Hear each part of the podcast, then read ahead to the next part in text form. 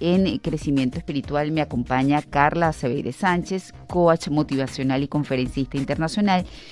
Y ella nos propone hablar sobre cómo debemos prepararnos internamente para la Navidad. Eh, buenos días y gracias por estar con nosotros, Carla. Hola María Laura, qué gusto estar contigo, con toda la audiencia. Y bueno, fíjate, si este tema me parecía interesante y, les pido a nuestros amigos de escucha eh, que se imaginen el, que seguro en estos días han estado en esos agites, en esos trámites en la en la casa cuando mueves tus muebles, montas el arbolito, si hace falta hacer alguna reparación o pintar algo. Estamos como muy enfocados en ordenar nuestra casa para que esté lista para eh, todas estas festividades, de pronto para recibir alguna familia. Y eso es maravilloso, pero al mismo tiempo, como te decía, si usamos esto como un símil y lo vemos hacia adentro, ¿no?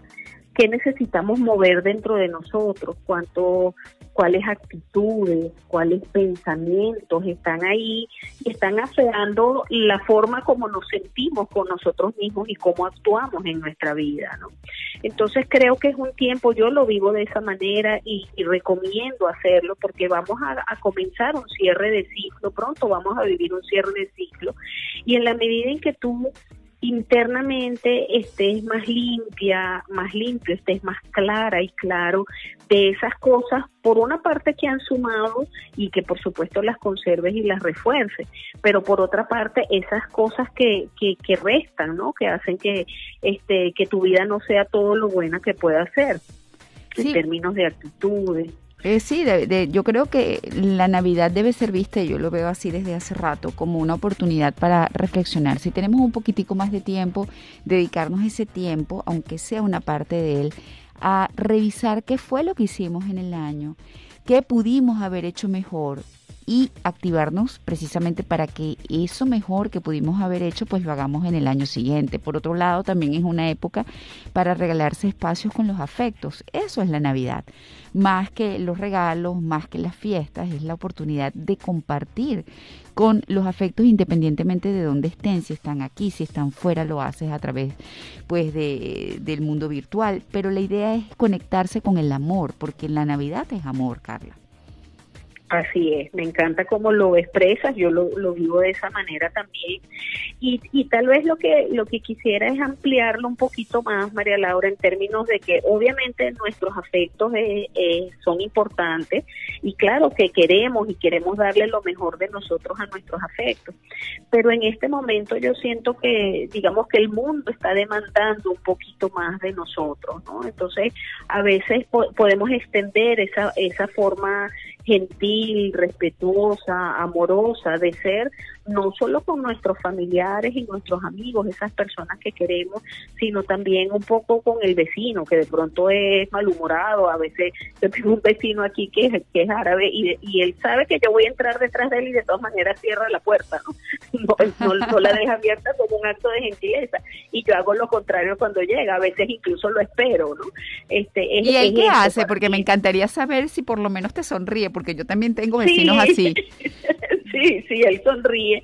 Yo creo, fíjate esto que es tan bonito que dijiste, María Laura, y sé que a veces no es fácil porque nos hemos eh, acostumbrado a ser reactivos pero siempre el mayor regalo es el amor. Entonces tú, tú decides, ¿no? Cuando uno está, tú sabes, desde el ego, dice, ah, bueno, si él a mí no me guardó la puerta, yo porque le tengo que tener la puerta abierta. Pero es que hay gente que no, hay gente que no lo hace ni siquiera por mal, sino que no le educaron para ello, no lo ven como algo normal, no lo ven como una necesidad. Y entonces queda de parte de las personas que sí aprendimos ese tipo de detalles, enseñar que esos detalles existen, que son bonitos y que en algún momento si quieren agradar a alguien, pues pueden hacerlo también. Así es. Lo cierto es que esta, esta fecha tan bonita es una oportunidad, como tú muy bien lo dijiste, de esparcir el amor, ¿no?